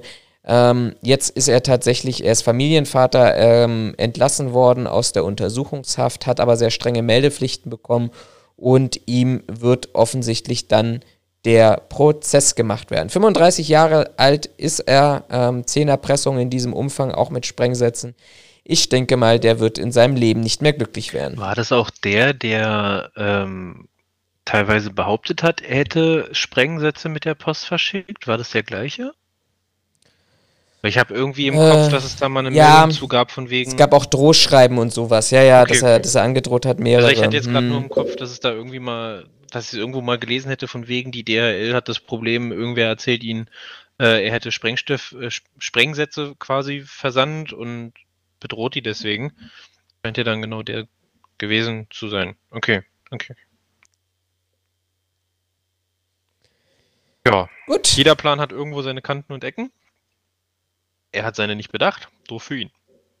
Bin mal gespannt, was dabei rauskommt, aber mehr als lebenslänglich kann der ja quasi nicht kriegen. Nach dem deutschen Rechtssystem, wenn ich mich nicht ganz irre. Und dann ist er ja quasi nach 15 Jahren wieder raus.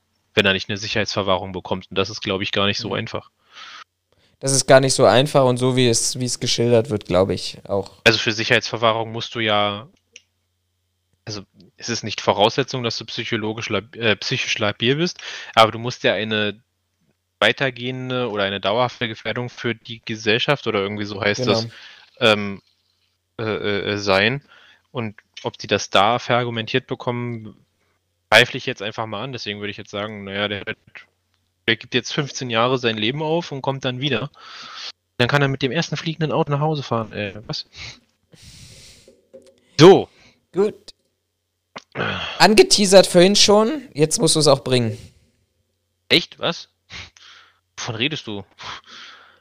Äh, Ryanair. Ach so, ja. Na, Ryanair ist ja vom Belarus gekapert worden und ähm, wie ich heute heute Morgen, ja, heute Morgen gelesen habe, ähm, musste eine Ryanair-Maschine in Berlin zwischenlanden ähm, und wurde dann, also das ganze, ganze Flugzeug und Gepäck wurde komplett von, äh, von einem Spürhund oder von Spürhunden äh, überprüft.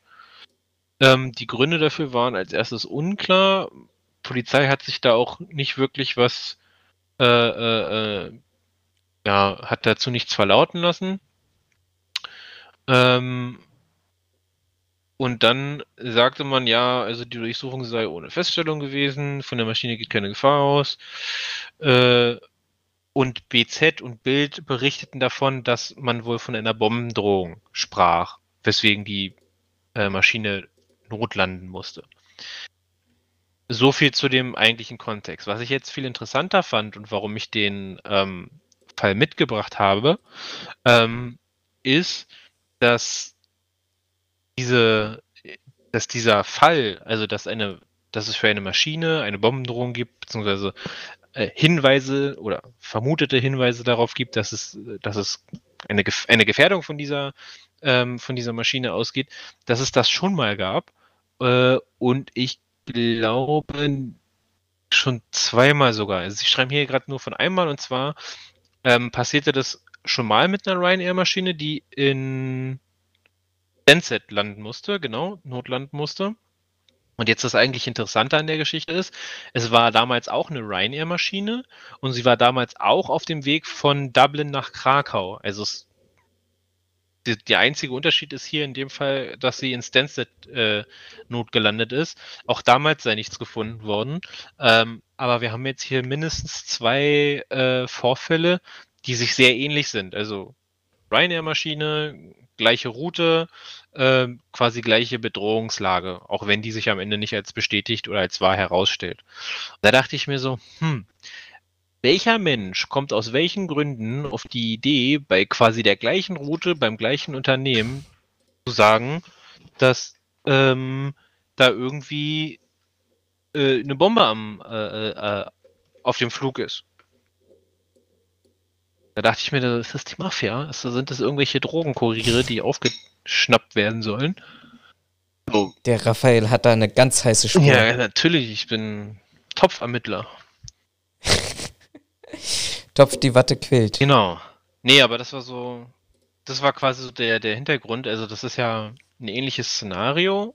Ähm, mhm. Und man stellt sich halt wieder die Frage, oder es passiert quasi das Gleiche, nur dann halt nicht diesmal in Großbritannien, sondern in Deutschland. Aber gleiche Route, gleiche Fluggesellschaft, gleiches Szenario mit einer Bombendrohung. Stellt sich mir die Frage, ist da was dran? Ist das ein Zufall? Kann das ein Zufall sein? Muster. Vielleicht sollten wir den Fall an Galileo Mystery übergeben. hier Jonathan Frinks. Ähm, nee, Galileo Mystery war hier einmal. Nein, das ist richtig, aber haben wir das erfunden oder nicht? Ist das wahr? Ayman Abdallah, ja. Genau, wobei ich weiß gar nicht, ob der das noch moderiert. Die Sendung überhaupt noch? Ähm, äh, du bist, du bist gerade so ein bisschen, äh, wir, wir machen heute einen echten Politik-Podcast daraus. Äh, du bist gerade so ein bisschen über, über die, die dann offensichtlich äh, jetzt gefakte Bombendrohung hinweggekommen oder drüber gesprungen, äh, der, der Belarus-Maschine, die, oder der Ryanair-Maschine, die dann in Belarus äh, landen musste. Ähm, was mich an diesem Kontext einfach total fasziniert hat und mir aber auch wieder gezeigt hat, wie wichtig einfach auch demokratische Mittel sind, wie eben Pressefreiheit und unabhängige Berichterstattung und Blogger und Meinungsfreiheit und ach, was es nicht dort alles gibt. Ähm, wie, also Lukaschenko hätte ja niemals davon ausgehen können, dass er damit durchkommt. Also so, ich, so naiv, sonst wäre er nicht seit Jahrzehnten Diktator in diesem Land. Also so naiv könnte der gar nicht sein. Aber zu sagen, dass ich so, ich glaube, was war der, 26 Jahre alt, den sie da aus dem Flugzeug rausgeholt haben, ein, ein, dass offensichtlich die Angst vor der Macht eines 26-jährigen Bloggers so enorm hoch ist, dass ich mich auf der Weltbühne präsentiere als ja letztendlich Diktator, der ich bin, als Lügner und als äh, äh, Verachter der Menschenrechte, dass ich das so offensiv mache, muss ich ganz ehrlich sagen, äh, hat mich absolut und total fasziniert. Ähm, negativ fasziniert natürlich an dieser Stelle, aber ich muss auch ganz ehrlich sagen, also krass und dieses hätte, könnte, sollte und wir müssten jetzt mal über Sanktionen darüber reden. Ich will jetzt nicht aufrufen dazu, dass man in Weißrussland einmarschieren würde. Dafür sind die auch, haben die zu große Rückendeckung von, von äh, Putin, aber ich glaube, da wird vorher ganz gewaltig abgewegt, was werden die Konsequenzen daraus sein, weil keiner davon ausgegangen ist, dass er damit durchkommt. Und da wird man seine Schäfchen schon ins Trockene gebracht haben, beziehungsweise es treibt so ein Land letztendlich, glaube ich, immer noch mehr und stärker in die Hände eines Diktators, der sowieso im Nachbarland schon an der Macht ist. Das heißt nicht mehr Weißrussland, das heißt jetzt Republik Belarus. Okay. Und warum, also ich weiß ich nicht, also ich könnte mir schon vorstellen, dass er gedacht hat, dass er damit durchkommt und die Leute ihm das glauben. Oder aber er macht es halt ähnlich wie Putin. Vielleicht auch ähnlich wie, wie ein Trump. Wobei Trump da nicht ganz so krass war. Ähm, der lebt so sehr in seiner eigenen Welt, dass er entweder glaubt, er kann machen, was er, was er will und alle glauben ihm das. Oh, Entschuldigung. Alle glauben ihm das. Entweder. Oder aber, der hat das äh, eiskalt, hat er das gemacht, hat sich gesagt, ist mir scheißegal, was Europa dazu sagt, äh, geht mir sowieso äh, peripher vorbei, weil ich habe ja Putin, meinen guten Kumpel, mhm. in meinem Rücken stehen, also was sollen sie schon machen? Und dem Ansatz folgend hat er ja recht behalten, weil was hatten ja. die also was hatten die EU gemacht? Du kannst es ja sogar noch weiter spinnen. Die EU hat ja, die hat ja, glaube ich, über Sanktionen nachgedacht, glaube ich, nochmal. Oder hat sie sogar verlängert oder erweitert? Ich ja, weiß es gerade nicht. Also sie haben was, sie haben irgendwas mit Sanktionen gemacht. Also ja. ich bin dem nicht so sehr gefolgt, deswegen kriege ich es gerade nicht auf die Reihe. Nur was ich mitbekommen habe, ähm, es sollte ja eine Stellungnahme von Lukaschenko geben. Und der hat ja eiskalt gesagt, ja, nee, die gibt es heute doch nicht, die machen wir morgen. Oder die Tage, glaube ich sogar wo du dir ja überlegen musst, okay, also der ist nicht nur so dreist, äh, dass er entweder die EU für dumm verkaufen will oder noch dreister und sagt, ist mir doch egal, weil was ich hier mache, ihr macht sowieso nichts dagegen, so, was, was wollt ihr mir? Ähm, Punkt 1 und Punkt 2, daraus macht er dann noch so, ja toll, jetzt habt ihr ein paar Sanktionen verhangen, ach ganz ehrlich, das ist mir heute nicht mal mehr eine Pressekonferenz wert, so what, mache ich die halt in ja. den nächsten Tagen. Ich weiß gar nicht, hat die überhaupt stattgefunden? Ich habe das nicht mehr verfolgt. Vielleicht weißt du es. Nee, keine Ahnung. Also ich gehe jetzt mal davon aus, sie hat noch stattgefunden. Wenn sie nicht mal mehr stattgefunden hat, dann wäre das ja noch eine Stufe drauf. Von wegen, ja, ich mache die dann halt noch irgendwann und dann sagt er, ach komm, lass halt, la, lass, lass, lass stecken. So wichtig war das Thema dann doch nicht. Und im Endeffekt er ist aber zu seinem Ziel gekommen. Ne? Also man könnte hier fast von dem ja. Grundsatz reden, äh, Frech kommt weiter, auch wenn das auf einer weltpolitischen Bühne vielleicht blöder Grundsatz ist. Aber Trump hat das ja ähnlich gemacht. Also, wie gesagt, mit Absicht sage ich nur ähnlich. So, der ist halt aus einem Atomabkommen ausgestiegen und gesagt, naja, ganz ehrlich, ist mir Wumms. Die halten sich doch eh nicht dran, brauche ich mich auch nicht mehr dran halten. Bei der NATO hat das ja ähnlich gemacht mit, ey, wir geben so viel Geld für Militär aus, warum machten ihr das eigentlich alle nicht? Finde ich auch doof, wir sollten die NATO vielleicht aufkündigen. Und der hat ja immer Bewegung da reingebracht. Also ich halte Trump nicht für einen guten Politiker und das ist auch gut, dass es den nicht mehr gibt, auch wenn es andere Stimmen gibt, die das anders sehen. Aber äh, mit dieser, wir würden jetzt wahrscheinlich sagen, dumm naiven Art, die vielleicht auch Kalkül war, hat er ja durchaus des Öfteren seinen Willen bekommen und hat ja auch durchaus Bewegung reingebracht, wo sonst immer Stagnation war. Ob das jetzt gut oder schlecht ist, das, das will ich gar nicht bewerten. Ich würde da von meiner persönlichen Seite aus sagen, das ist eher weniger positiv, aber ähm, kann man halt auch diskutieren, ne? Also der hat halt gesagt, so, naja, was soll denn schon passieren? Die werden keine Atomwaffen werfen, weil ich habe auch welche. Ich mache das jetzt halt einfach. Und im Endeffekt ging ein kompletter Schrei durch die Weltgesellschaft, aber ja, was ist denn passiert? Wirklich aufgehalten hat ihn ja keiner. Also gut, nach vier Jahren dann die Wahlen, aber so, weißt du, von der Idee her? Ja. Er konnte auch relativ viel machen, ja.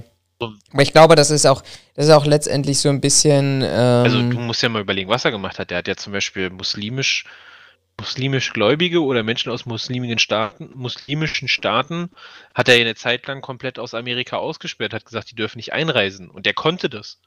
Also ich sage nicht, dass es gut ist, weil das sind genauso Menschen wie andere Menschen, ne? Und Religion sollte grundsätzlich kein Grund sein, irgendwen nicht irgendwo hinreisen zu lassen, aber von der Theorie her hat der schon eine ganze Menge gemacht. Wie gesagt, ob gut oder schlecht ist was anderes, aber der hat halt eine Macht. glaube, der Lukaschenko zusammen mit dem Putin, die sehen das ähnlich. Ja. Also, weil. Und vor allem, ich glaube, wenn du, wenn du, ich meine, was, was ist denn das Mittel? Also ich glaube, dass wir kriegerisch gar nicht, äh, das funktioniert nicht, dort einzumarschieren. Nein, das, also auf gar keinen Fall. nicht- Ich bin, ich, ich, will, ich will mit Sicherheit auf dem europäischen Festland keinen Krieg lostreten. Ähm, aber die EU hat halt das Problem, dass sie nicht wirklich was machen kann. Also sie sind, Genau. sie sind halt immer sehr, also auch verständlicherweise, sie wollen halt keinen Krieg etc. pp. Ist ja, wie gesagt, kann ich alles nachvollziehen, ist ja auch richtig. Ich möchte auch äh, auf dem europäischen Festland. Ähm, das Problem ist nur, dass die Europäische Union sich damit so ein bisschen zu einem zahnlosen Tiger macht. Haben wir ja auch in der Ukraine-Krise gesehen. ja, ne? ja. Also Putin erzählt sich, ach, eigentlich gehörte die Krim irgendwann mal zu mir. Alle anderen sagen, naja, also Ukraine gehörte die ja zu dir, weil war UdSSR und das ist ja jetzt vorbei. Und Putin sagt sich, naja, wenn wir ehrlich sind, die wollen ja eigentlich alle, dass ich sie befreie. Nein, das hat keiner gesagt. Okay, ich befreie die jetzt mal.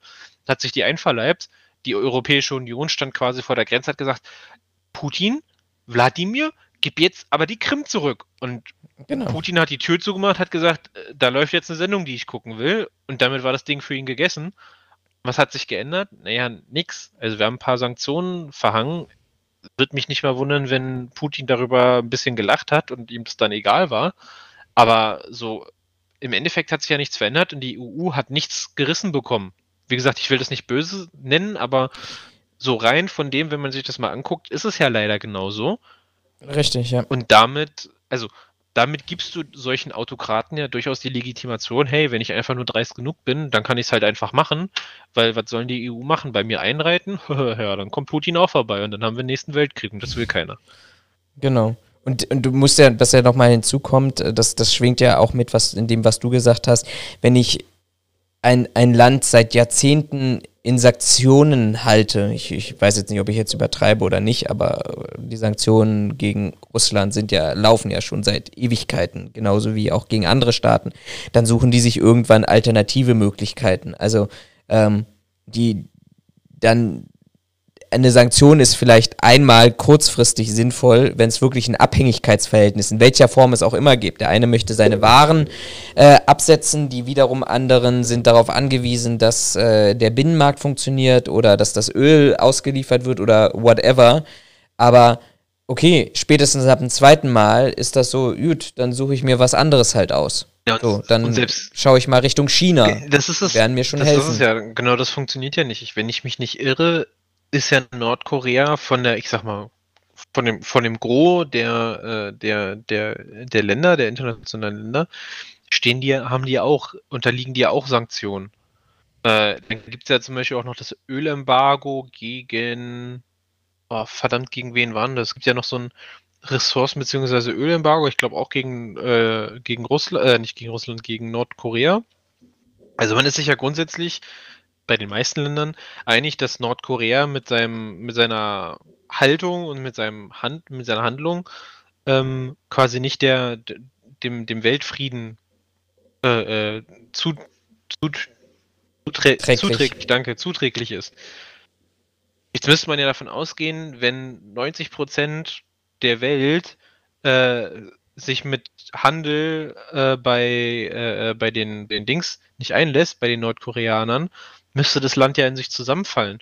Aber, also denen geht es nicht gut, aber trotzdem können sie sich ja halten mit ihrer Wunschvorstellung, weil es halt drei Länder gibt, die sie unterstützen. Oder zwei oder vier, wie auch viele auch immer.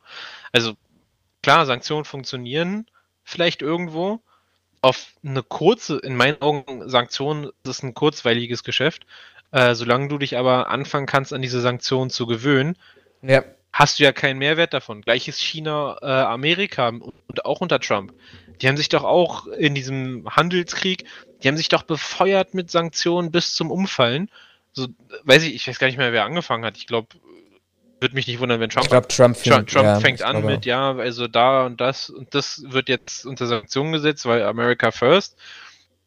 China setzt sich hin und sagt so, ja, nee, da habe ich aber, das finde ich aber nicht doof, das mache ich jetzt auch. Trump sagt, okay, dann machen wir das noch krasser und China sagt, ja, okay, versuch's halt, wir machen es noch mal krasser. Ja, aber also hat es jetzt wirklich, also mein Eindruck ist nicht, dass es auf lange Sicht beiden Volkswirtschaften jetzt irgendwie einen Schaden zugefügt hat. Ja klar, die müssen sich ein bisschen umstrukturieren, aber im Endeffekt gebracht hat es ja dann doch nichts. Also keiner ist zum Einlenken bewegt worden durch diese Sanktionen. Und wenn du das halt mit Ukraine, Russland, Belarus, whoever machst und die haben halt genug Zeit, um das alles anzupassen, weil es immer irgendjemanden gibt, der trotzdem sein Geld verdienen will, ähm, naja, toll, dann kannst du Sanktionen halt auch an den Nagel hängen, weil hat ja nichts gebracht. Und ich glaube, das ist so ein Problem der EU grundsätzlich. Also, wie gesagt, ich will jetzt nicht zum Krieg aufrufen gegen Russland und Belarus, aber im Endeffekt. Nee, ist richtig, aber es, es, es wird auch schwierig, glaube ich, mit äh, hinsichtlich der Frage, was sind die Alternativen. Ich glaube, bei einigen Fall. Ländern ist das sehr einfach zu sagen. Wir haben uns halt komplett vom chinesischen Markt abhängig gemacht. Ähm, das ist in der Vergangenheit passiert. Da müssen wir eben gucken, ist es uns wert, aus dieser Abhängigkeit rauszukommen? Wollen wir mehr in, in Deutschland wieder produzieren? Ähm, und dafür im Zweifel auch äh, in Kauf nehmen, dass die Preise deutlich dafür steigern für die Produkte? Oder sagen wir es, äh, wie es eben VW macht, naja, ich, ich, ich schaffe mein Werk in, in China und dort in einer Region, wo ich weiß, dass die, ach Gott, wie heißen die denn, Uiguren, glaube ich, ähm, von der chinesischen äh, Regierung, äh, ja, Uiguren, genau, unterdrückt werden, in Straflagern gehalten werden und dann für die Deutschen dort Autos bauen. Hm, okay. Ähm, der, die Wirtschaft hat entschieden, momentan entschieden, das interessiert uns nicht. Ähm, von daher ähm, kaufen wir alle fleißig unsere Volkswagen hier in Deutschland und die Welt kauft die Volkswagen auch.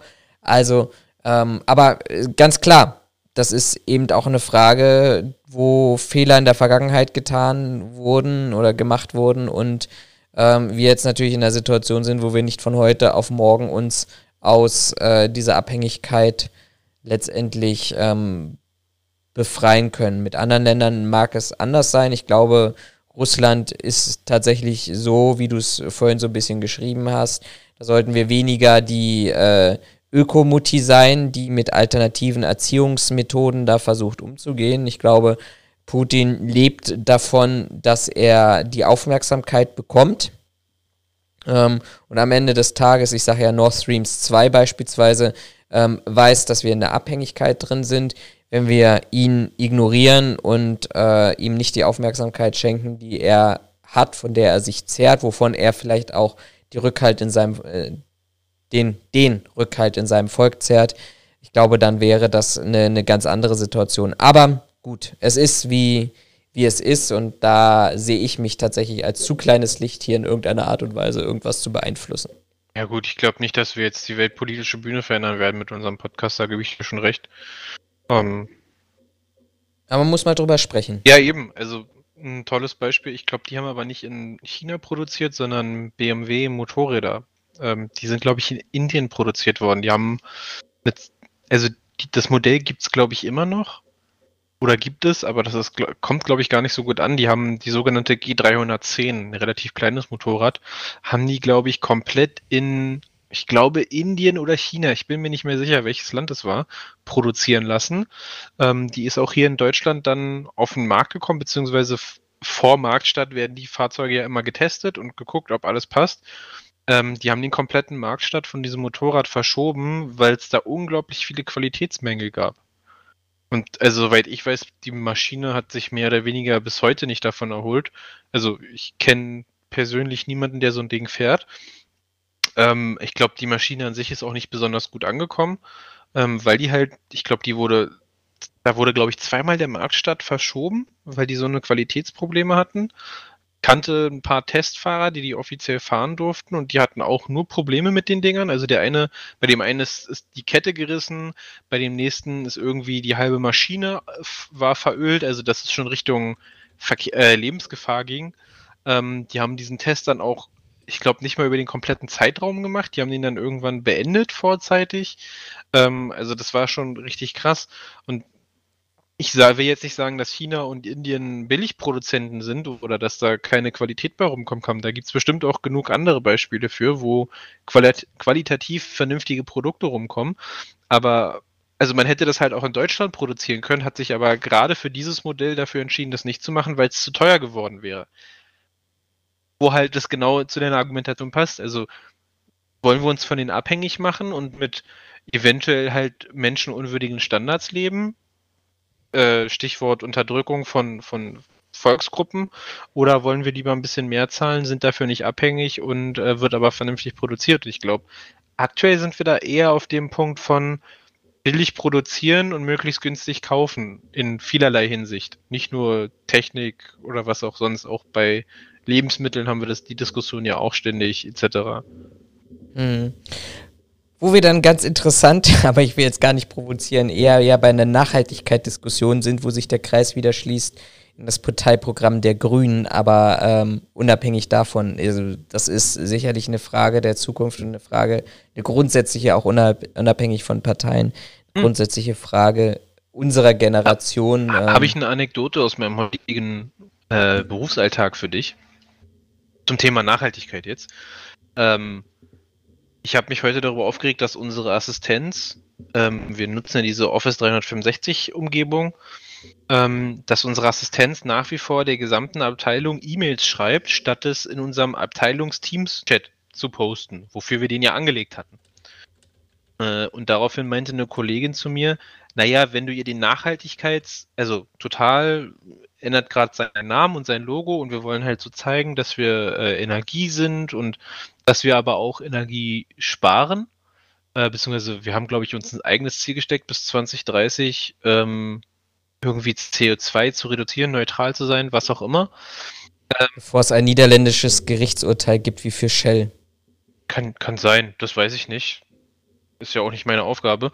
Ähm, aber witzigerweise, meine Kollegin meinte, naja, damit sie den Teams, den Teams-Chat nutzt, um Informationen weiterzugeben, ähm, versuche ihr doch klarzumachen, dass der Teams-Chat deutlich nachhaltiger und weniger, äh, weniger energiefressend ist, als wenn sie eine E-Mail schickt. Also dass der CO2-Print dadurch besser wird.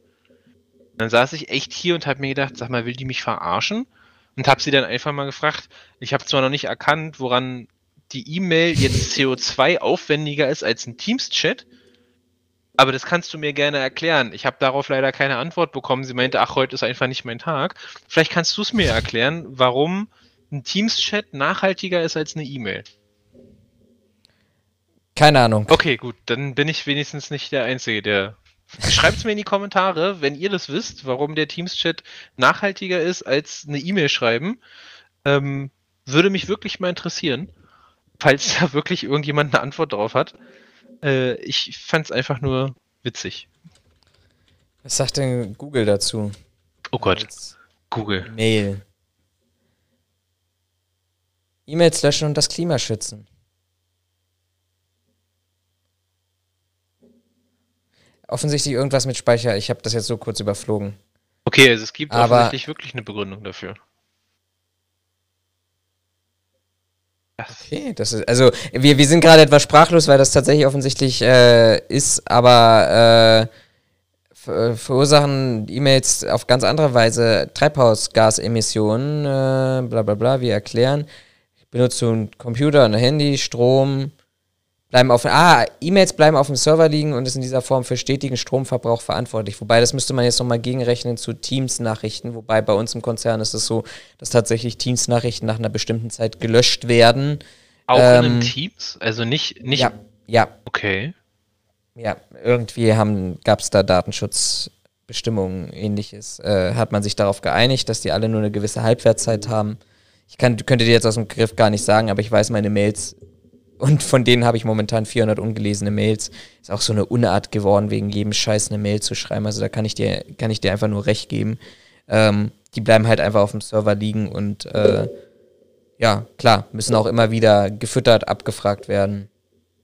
Macht irgendwo Sinn. Okay, alles klar. Dann. Gut, dann war das eine besonders grüne Politik-Podcast-Folge heute gewesen. Aber auch das muss mal sein. Jetzt haben wir unser Hauptthema auch gar nicht. Das, äh, das heben wir uns mal auf und ich glaube, da brauchen wir wahrscheinlich, damit sollten wir in der nächsten Folge tatsächlich starten, weil ich glaube, auch eine halbe Stunde dafür ist zu wenig Zeit, um über das Ganze mal nachzudenken und sich dazu mal äh, auszufilosophieren. Aber sollten wir nicht wegschmeißen und ich glaube, bis zum nächsten Mal was dann vielleicht nicht in vier oder fünf Wochen dann liegt, ähm, haben wir tatsächlich dann so ein bisschen das Rundumpaket, ähm, dass wir da ein bisschen ausführlicher drüber, ausführlicher darüber sprechen können. Okay, dann machen wir das so. Dann das für den nächsten Podcast gerne wieder mit auf. Dann herzlichen Dank fürs Zuhören, wenn ihr soweit überhaupt gekommen seid. Ähm, wenn ihr soweit gekommen seid, schreibt mal ein Herz in die Kommentare, damit wir wissen, wie viele soweit gekommen sind oder ein anderes Emoji. Spannende Folge, interessante Folge, diskussionswürdige Folge. Ich glaube, da haben wir auch den ein oder anderen, vor allem auch aufgrund der unterschiedlichen Meinungen, die wir zu diesem Thema haben, vielleicht auch den ein oder anderen Denkanstoß verschaffen oder Diskussionsanstoß zumindest verschaffen. Schreibt das mal in die Kommentare genauso rein. Welcher Meinung seid ihr näher? Was ist eure politische Meinung? Denkt da an die Netiquette, an die Höflichkeit und äh, Extremisten, glaube ich, da sind wir uns beide einig. Jeglicher Form haben bei uns eigentlich nichts zu suchen und zu finden. Es war mir eine Ehre, Raphael, und die letzten Worte, wie immer, wenn du die Einleitung machst, gehören auch dir. Die letzten Worte gebühren mir. Mhm. Wollte jetzt gar nicht mehr so viel sagen. Insofern. Dann sag einfach Tschüss. Ja, wollte ich gerade sagen. Insofern wünsche ich euch einen schönen Tag, Abend, was auch immer. Bleibt gesund, wie man in diesen Tagen ja ganz häufig sagt, und das sollten wir beibehalten. Insofern macht's gut und bis zum nächsten Mal. Ciao, ciao. Bis zum nächsten Mal. Ciao.